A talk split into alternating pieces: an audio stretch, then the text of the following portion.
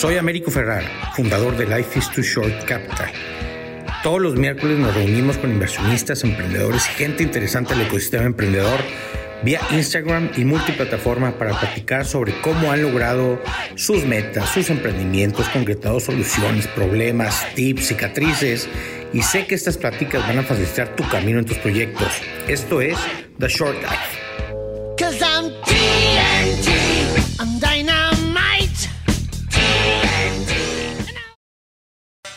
Bueno, pues hoy tenemos a Michelle García.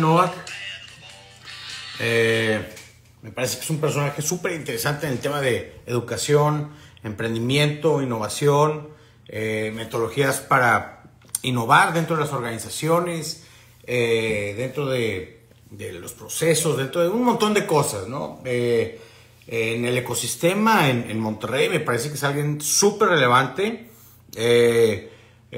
yo en lo personal he tenido algunos approaches con él y con todo lo que ha hecho no hemos logrado encontrar un proyecto en el que eh, hayamos trabajado juntos, pero eh, pronto lo haremos. Entonces, eh, ya anda por aquí, ya anda por aquí Michelle. Ahorita platicamos un poco más, ¿no? Pero es importantísimo el rol, me parece a mí, de García Novak dentro de todo el ecosistema y todo lo que está pasando por aquí. Bro, ¿cómo estás? ¿Qué onda, Américo? ¿Cómo estás? Muy bien, muy bien. Gracias por la invitación. Oye, sí, digo, lo que hemos hecho juntos es que mandaste gente tuya a School of Change. Tienes razón, bueno, sí, sí. hemos concretado bueno. algunas cosas, ¿no? Hemos concretado algunas cosas, pero otros proyectos se han quedado por ahí en el tintero. Correcto. Eh, pero bueno, vendrán cosas padrísimas, ¿no? Aprecio mucho el tiempo. Muchas gracias, Michelle. Hombre, gracias por la invitación, encantado. Y, aparte, aprovechando la, la oportunidad para saludarte. Igualmente, gracias. Fíjate, te platico rápido. Hace algunos meses estaba yo dándole vueltas aquí en las redes sociales y de repente estaba un cuate eh, eh, que es socio, o nosotros somos inversionistas de algunos proyectos de él, que es eh, Gutiérrez. Y de repente me dice, oye, Américo, ya estoy ahí conectado, me conecté y tuvimos una sesión de 20, 30 minutos muy buena, hablando de eh, emprendimiento e innovación y bla, bla, ¿no? Pero con un approach muy no de entrevistador de, un, de radio a, alguien que está en el, sino un tema más técnico. Eh, y nos fue muy bien y vimos que la gente lo accesaba y lo accesaba y mandaba preguntas sobre la sesión. dije, oye, el ecosistema está ávido de aprender, quieren saber, quieren conocer cicatrices, quieren conocer eh, qué hacer y qué no hacer y me parece que es una responsabilidad. Y desde entonces, Life is Too Short ha decidido como meterse al ecosistema y asumir ese rol de, educar generosamente eh, y humildemente, es decir, sin cobrar, no dar mentorías, eh, dar clases, ser, ser, maestros en las universidades y tal y tal. De eso se trata este tipo de, situaciones. Te compartimos el video, lo dejamos en plataformas para que la gente lo, lo, consuma como as, as on demand. De eso se trata. No, mucha gente lo ve, hombre.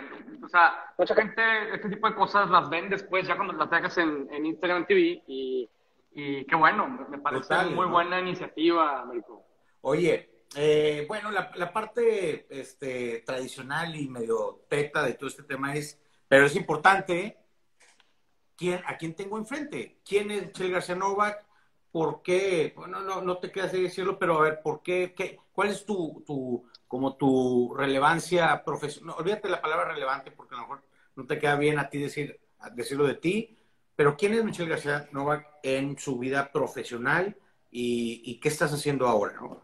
Muy bien. Hombre, gracias, Américo. Lo, lo, voy a hacer rápido, ¿no? Pero, pero me gustaría eh, poner algo de contexto.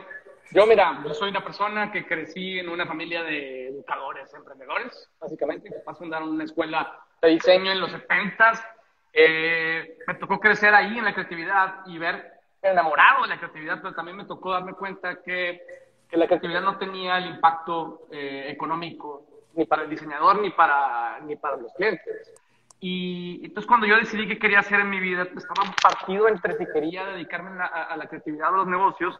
Empecé por los negocios, eventualmente me cambié a la creatividad, y, cuando tenía 26 años, mi, mamá me dijo, pues tienes que tomar las riendas del negocio de la familia.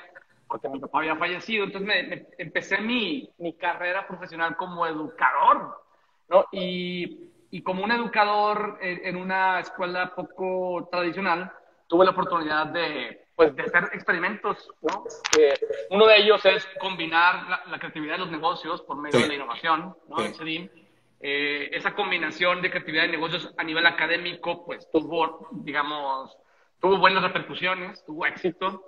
Y, yo tenía ganas de, no nada más quedarme en el negocio familiar, tenía ganas de salirme. Entonces, pues me asocié con un profesor que traje de, de Canadá, y, digamos, fui director de la oficina Latinoamérica como consultor de Idea Couture, esa, esa firma se vendió, yo vendí mi participación y, y, y hace como cuatro años me junté con, con buenos amigos, Emanuel y, Gerardo Ortiz, ¿no? de Brands and People, que habíamos colaborado este, muchos años, ¿no? En múltiples proyectos.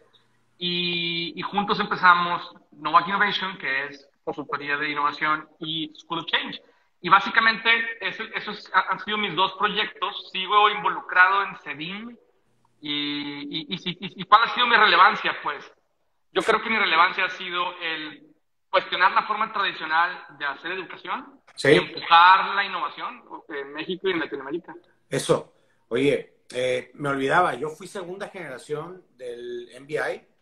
yo fui segunda generación, la primera fue Dani Sada, Cojo, Carlos Muñoz, eh, eh, pues por ahí varios, Cristóbal, yo fui la segunda. y bueno, vamos a ponernos un poco, vamos a entrarle al, al, al tema.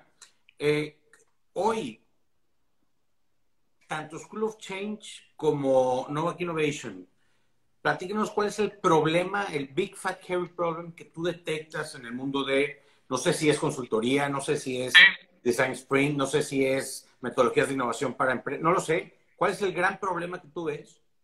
¿Cuál es la solución diferenciada que estás proponiendo para ese problema? ¿Y cuál es tu modelo de negocio?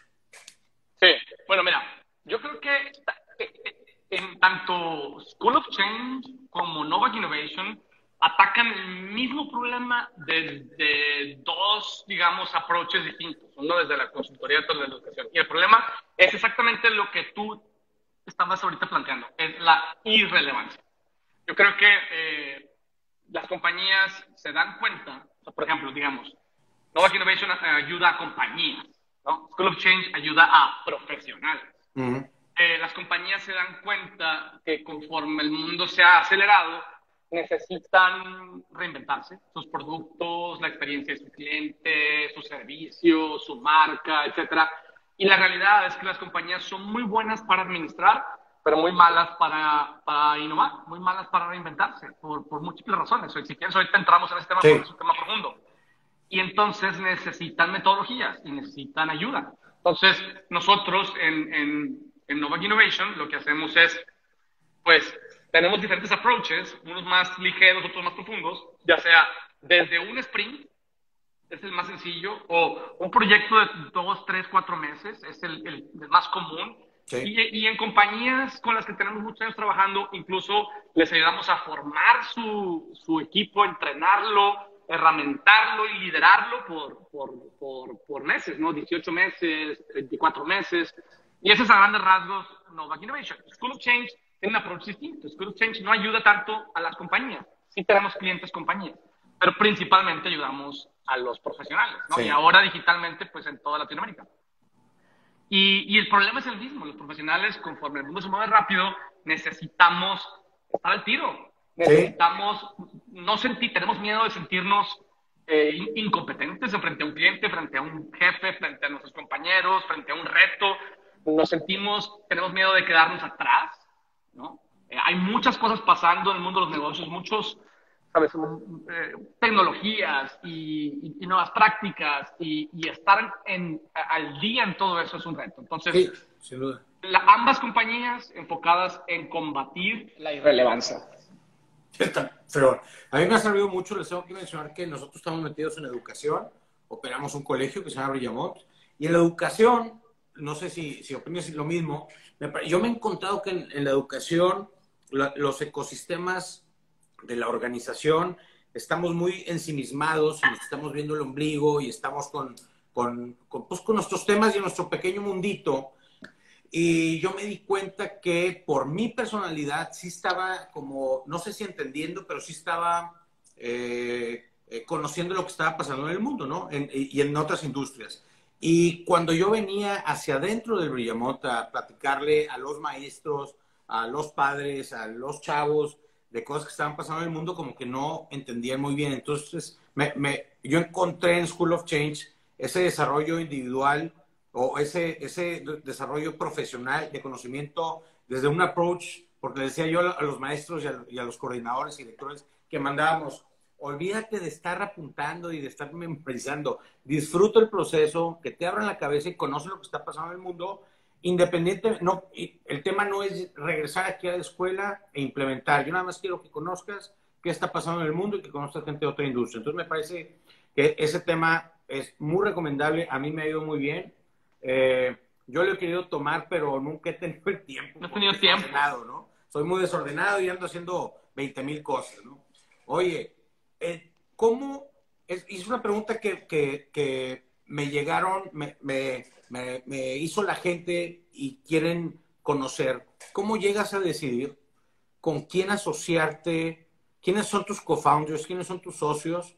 Eh, ¿Cuándo es capital? ¿Cuándo vas por conocimiento? ¿Cuándo vas por el smart detrás, eh, al lado del money? ¿Cómo decidiste tú unirte con estos cuates para hacer lo que estás haciendo?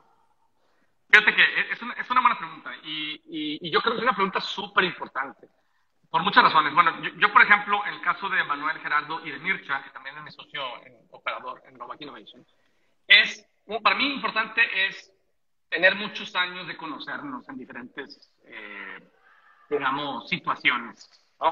Yo con Gerardo y Manuel había sido su cliente, ellos habían dado clase en CEDIM, después yo como consultor les acerqué clientes a ellos, hicimos yo la investigación, ellos la campaña, con Procter Gamble en algunas ocasiones, eh, y entonces creo que eh, lo, que lo que no es recomendable para mí es asociarse con alguien con quien no tienes experiencia trabajando, ¿no? Mm. Eh, esa es una.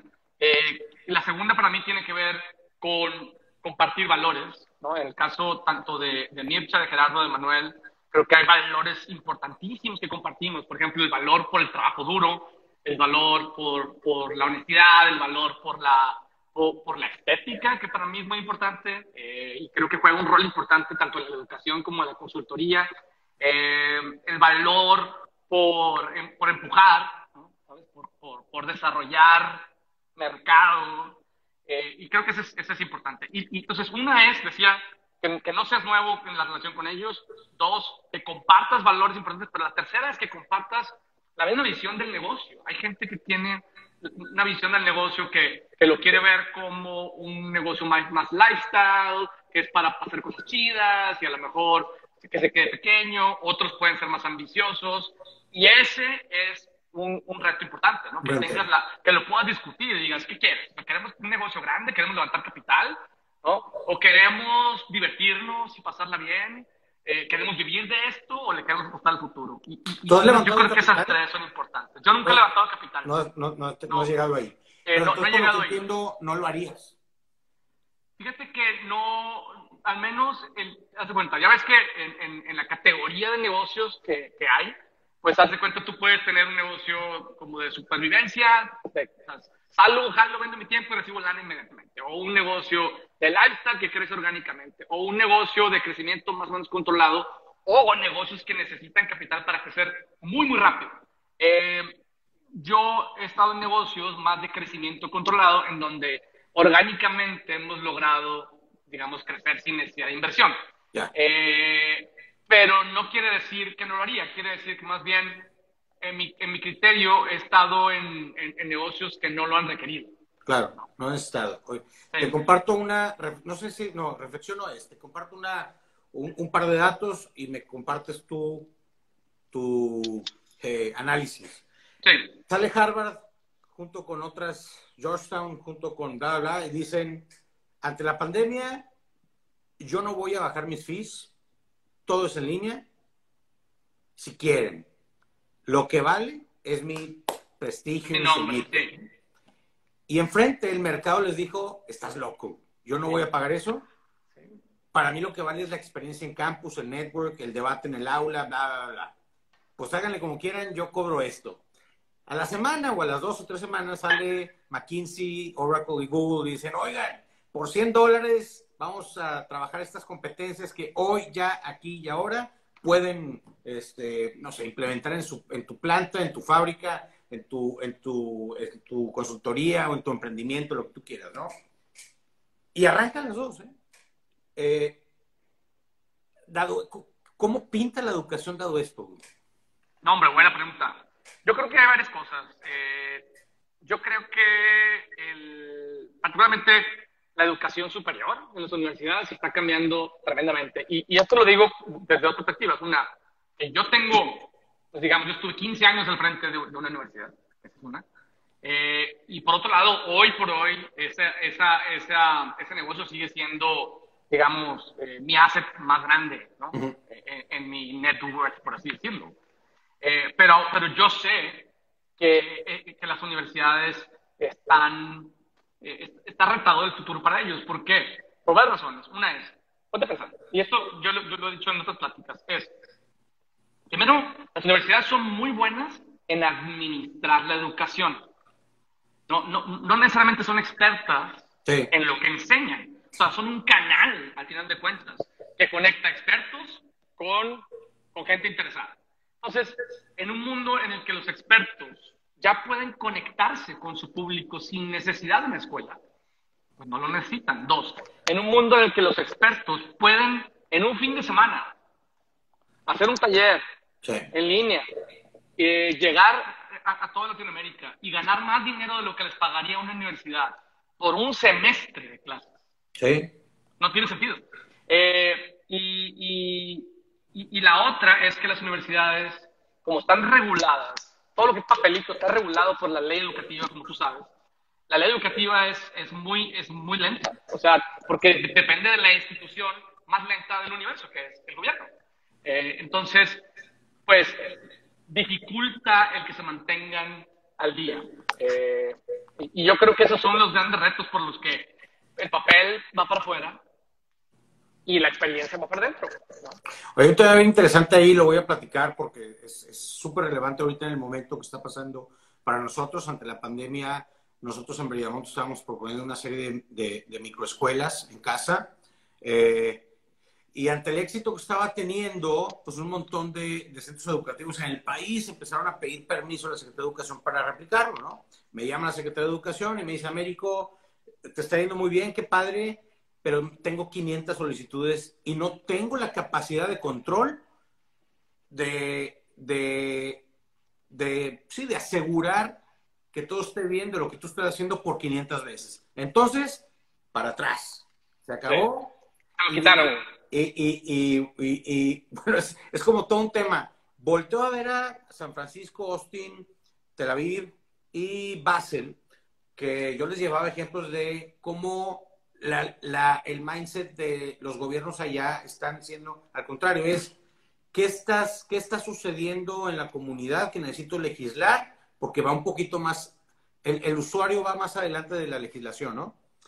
Eh, y provoca, por supuesto, la innovación y, las nuevas y las cosas no reguladas, provoca cierta incertidumbre, tantito caos y tantito desorden, que me parece a mí que es parte, eh, embrace that, o sea, es parte de, de, de la inquietud y de, y de pues, ¿qué, por dónde va este tema, ¿no? Entonces, ¿cómo podemos trabajar? y eso pasa, es algo que se repite en toda Latinoamérica y para tal efecto en las economías emergentes. El, el, el aparato burocrático es eh, eh, tremendamente matador, digámoslo así, de todo lo que tiene que ver con innovación y desarrollo y tal y tal y tal. ¿Qué podemos hacer las organizaciones de servicios o de productos o de experiencias en los países emergentes para, para a pesar de los centros regulatorios, de la burocracia y del gobierno, eh, partir madres. Es decir, ¿cómo le hago para, para seguir adelante y no quedarme atrás? Porque el, primer mundo sigue, ¿no? Y trae ese mindset. Sí, es un buen punto, depende, ¿no? Por ejemplo, eh, hay, hay, hay, industrias que no tienen mucha flexibilidad para moverse fuera de la regulación, ¿no? Como los, los seguros, los bancos. Creo que las escuelas sí tenemos, o sea, hay huecos ¿sabes? Que, que, te permiten flexibilidad. Nosotros también en CEDIN, pues, eh, usamos esos huecos para ser flexibles y para ofrecer un modelo educativo digamos que fue revolucionario hace, 10 años. Eh, depende, ¿no? Yo, yo creo que eh, si tú estás en una industria regulada, yo creo que vale la pena explorar, eh, digamos, espinos, que tú puedes hacer pequeños espinos, eh, digamos, que resuelvan el mismo problema desde una perspectiva donde la regulación no te afecte. Eso, eso, es lo que yo haría, ¿no? Por ejemplo, Collective Academy, Pato Bichara, vino ese el papelito, pues yo creo que es relevante, ¿no? Vamos a darle. Lo es. Y ahí va. Exactamente, y se me vale. O por ejemplo, vamos a poner mi caso, digo, ok, si bien la educación universitaria en diseño está regulada y no puedo hacer nada al respecto, pues School of Change no está regulado. ¿no? Entonces, yo creo que eh, eh, eh, los negocios necesitan, o sea, yo, yo creo firmemente en tener un ecosistema de negocios porque te vuelve más antifrágil, ¿no? Por ejemplo, cuando la, lo que detonó mi salida de la operación del negocio de, de fue la inseguridad. Cuando vino la inseguridad, CEDIM es una escuela que tenía 60% por años. Entonces, cuando Monterrey se puso difícil, pues nadie quería venir a Monterrey. O sea, se me cayó el negocio a la mitad, ¿no? Entonces, y, era mi único negocio, era mi única fuente de ingreso. Entonces me di cuenta y dije, si esto me vuelve a pasar, estoy frito. Entonces decidí que no me volviera a pasar. Y hoy, pues al menos mi fuente de ingreso está diversificada en tres o cuatro fuentes.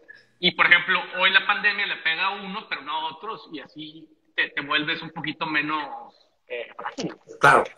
Platicaba hoy en la mañana con un banquero y le preguntaba yo sobre su inquietud de la incorporación de estos, de estos bancos enteramente en línea, que se está llenando el mundo de fintechs. Me parece que ya se está saturando, nunca es suficiente, pero me parece que hay un montón de fintechs, es lo más sexy, hot del momento en el mundo del emprendimiento. Eh, y cómo ellos iban a afrontar este tema. La respuesta de él inmediata fue, ya lanzamos nuestro banco digital enteramente en línea con otra marca que eh, y, bueno, ya empecé a hacer preguntas y resultó ser solamente una careta, es decir, mm. no era un modelo de negocio diferente, no es algo disruptivo, no es algo nuevo y tampoco es comparable con los bancos totalmente en línea que están llegando a México. Entonces, platicando, le comenté la reflexión, te la comparto, a ver qué piensas tú. Le decía yo, me parece a mí, y es mi experiencia, que los grandes disruptores no pueden venir de adentro de los sistemas. ¿no?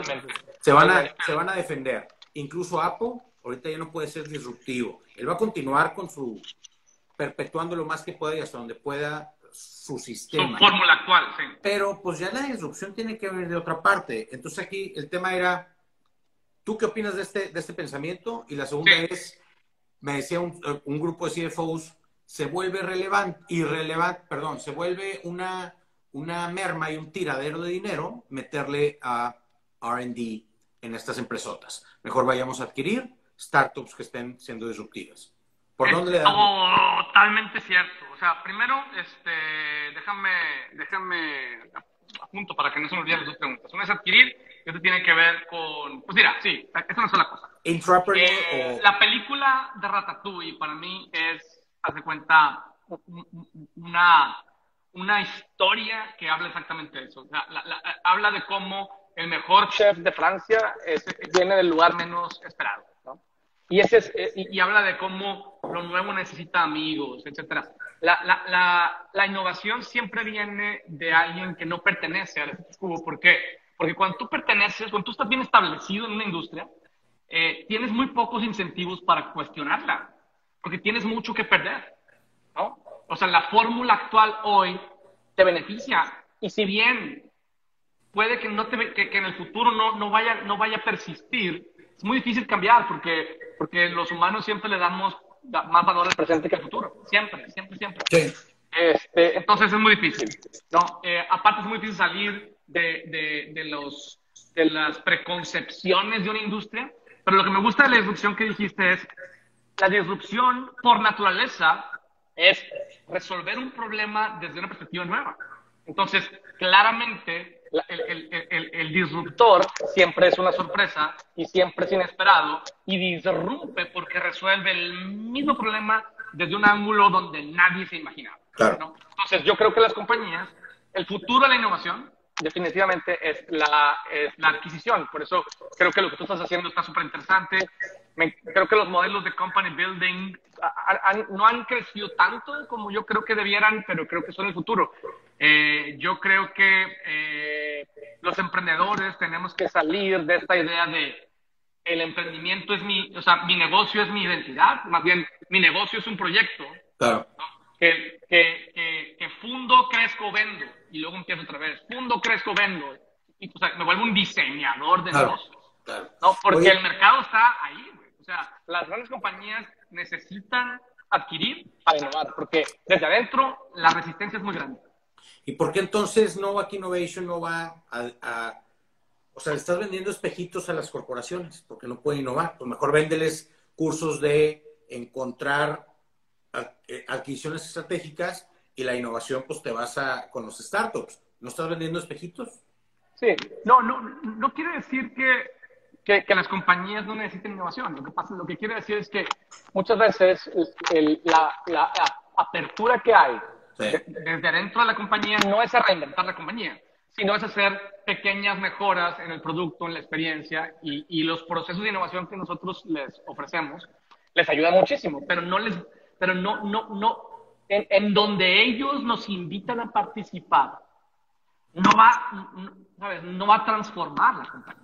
La transformación de la compañía requiere, requiere precisamente una adquisición. Ahora, parte de nuestros sueños es precisamente que este ecosistema creativo funcione como un company builder.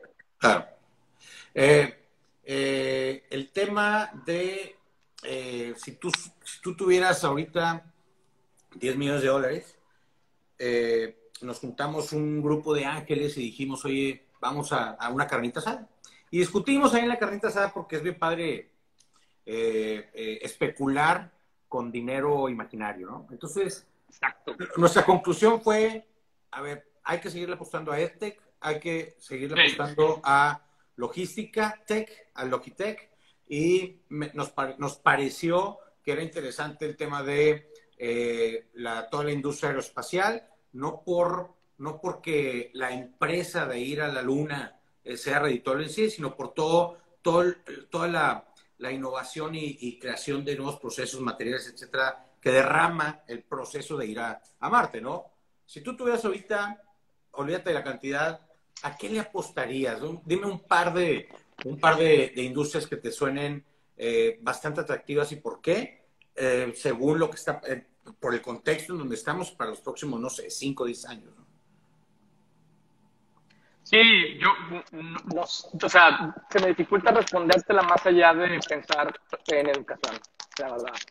Creo que eh, es una industria que, que, tiene, o sea, que siempre va a ser necesaria, o sea, que, que, que tiene, hay un gran mercado con una frecuencia de, de compra muy importante eh, y, y, y, hay oportunidades enormes para hacer cosas increíbles. Eh, fuera de eso, este, la verdad es que soy demasiado educador como para pensar en otra cosa estaba yo pensando, hoy en la mañana estamos en, un análisis porque vamos a, estamos estructurando como un fondo dirigido exclusivamente a temas de educación y nos empezamos a dar cuenta que el tema de la educación, partiendo nosotros de que estábamos, estábamos, estábamos muy cerrados, pero en todo el, la, la, la investigación que estamos haciendo nos dimos cuenta que la educación se mete a todas las industrias. Entonces, lejos de ser algo muy enfocado, es algo que across industries es súper relevante. Y vimos que se mete a temas de capacitación, o sea, realmente, por ejemplo, las áreas de capital humano eh, eminentemente son temas de formación dentro de las organizaciones. El tema de los lifelong learners, ¿no? Entonces, eh, uno ve geriatría, pero lo, lo que un educador debe ver es cómo sigues formando y nutriendo al ser humano en esa etapa de su vida. Y luego te vas y tal, y tal, y tal. Entonces dijimos, esa conclusión fue, el tema de la educación se mete a todas partes. puede ser plataforma, puede ser contenido, puede eh, ser, eh, digamos, eh, digamos, K-12 como tú, o puede ser superior, o puede ser de posgrado, puede ser continua. Entonces, realmente puedes jugar en todos los, o sea, si tú tienes una fórmula ganadora, como por ejemplo yo, nosotros la tenemos, si yo tuviera más, más recursos, metería esa fórmula a diferentes niveles y tipos de educación. Hoy por hoy la tengo en, en educación superior y en educación continua. ¿no? Pero creo que hay, hay oportunidades, por ejemplo, en media superior hay un hueco. Sí. Enorme. O sea, preparatorias. Un hueco enorme. Sí, totalmente. Oye, para terminar, porque eh, aquí la banda de Life is Too Short me limita a 30 minutos porque han descubierto que el 30 minutos es mágico para la raza.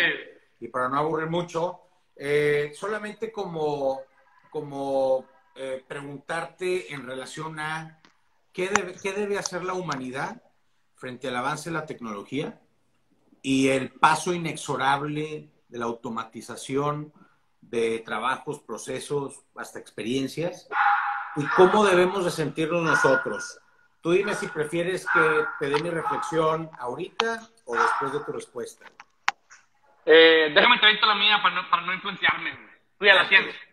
Yo, yo, pienso que es inevitable. A mí me encanta este, la idea de que entiendo el miedo, el miedo que puede haber a la tecnología, a la automatización, a la, a, la aumentación humana por medio de, de, de incluso de la, de la de la biología, CRISPR. Ya ves que, por ejemplo, acaban ayer de darle el premio Nobel este, de química a la que inventó la tecnología CRISPR de edición de genética.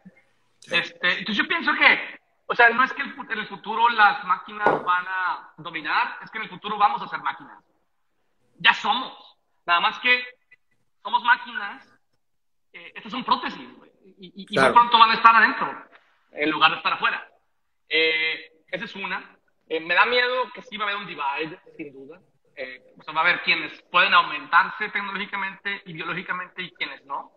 Eh, creo que la automatización nos va a hacer libres para dedicarnos a las cosas que verdaderamente nos satisfacen.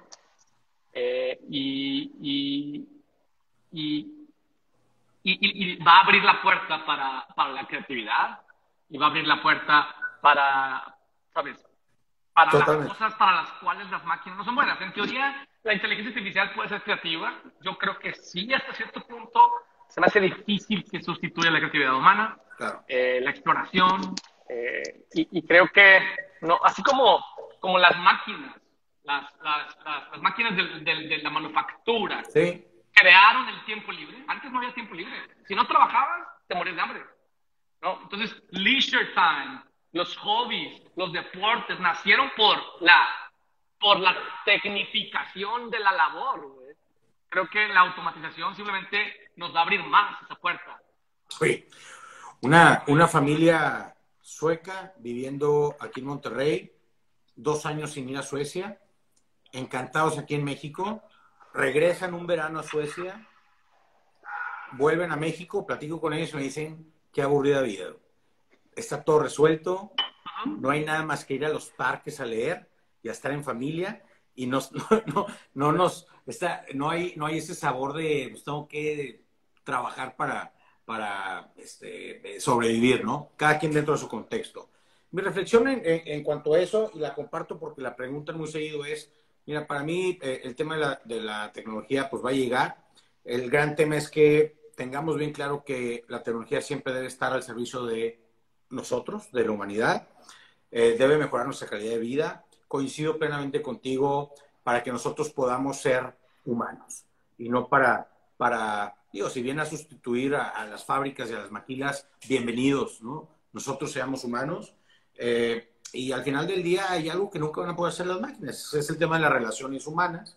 Eh, y, y, enfoquémonos nosotros a encontrar nuestros propósitos de vida, a trabajar sobre nuestros legados como seres humanos y utilicemos a la tecnología para cumplirlos, ¿no?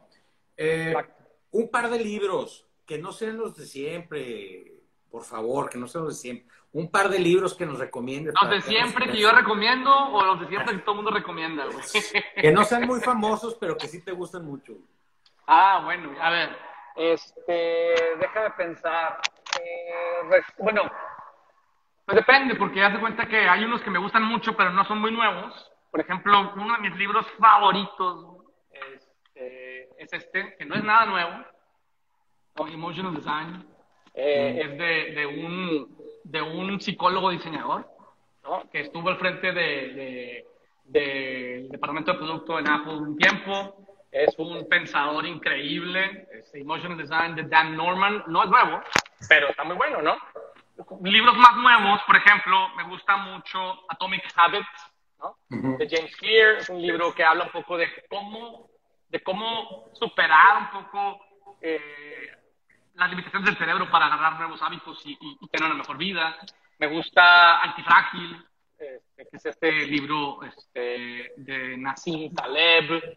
Eh, ¿Qué otros libros así, digamos, recientes? Por ejemplo, leí un libro hace poco, ahora en la pandemia he leído más que nunca. Sí. Leí un libro hace poco que se llama, que no, que no, es, no necesariamente es un libro muy bueno. A mí no me encantan los libros bestsellers, me encantan los libros que aunque están mal escritos, que tienen nuggets así que dices, uh, qué fregón lo que está lo que hay aquí. Se llama The Transparency Sale, la venta transparente. Y tiene un modelo bien interesante de cómo vender, sí. este, que me parece bien chido. Y, no se me ocurre más este momento. Muy bien, oye, aprecio mucho tu tiempo, te admiro mucho. Gracias, Américo. lo que estás haciendo. Quiero invitarte, estamos invitando a todos los que eh, de, alguna, de alguna forma con los que colaboramos, trabajamos y compartimos este tipo de temas, los invitamos a que sean ángeles, a que sean mentores, a que generosamente abran sus puertas a los emprendedores. Eh, el ecosistema en Monterrey, en Latinoamérica, necesita más ángeles inversionistas, necesita eh, mentoría generosa, no consultoría, sino mentoría generosa. Entonces la invitación a, a, ti, pues ahí está, y a que, a que estemos ahí para los emprendedores, para eh, ahorrarles cicatrices, para abrirles el cerebro y para que dejen de pensar en, en bares, restaurantes y cupcakes y empiecen a, a, pensar en cosas de verdad, ¿no? Exactamente. mucho gusto. Eh, yo tengo 10 años en este tema del capital de riesgo y eh, me, acuerdo muy bien, en 2009 que empecé a ser maestro en alguna universidad para no quemar a la raza. los los, los proyectos eran esos, el 90% eran bares, restaurantes y cupcakes. Hoy me da mucho gusto, hoy soy catedrático en, más universidades y me da mucho gusto que hoy los proyectos tienen que ver con machine learning, eh, con inteligencia artificial, con innovación en procesos, con medicinas, eh, eh, los médicos innovando, los contadores innovando. Ya no es nada más los, las carreras de, de innovación, sino across careers, todos están innovando y me da mucho gusto. Felicidades por todo lo que estás Hombre, gracias, Américo, igualmente. Creo que tu trabajo, tanto en Left to Short como en Bellamont, o sea, súper progresivo, me encanta. Muchas gracias, bro. Abrazo a todos y nos vemos para la próxima. Ya está. Abrazo.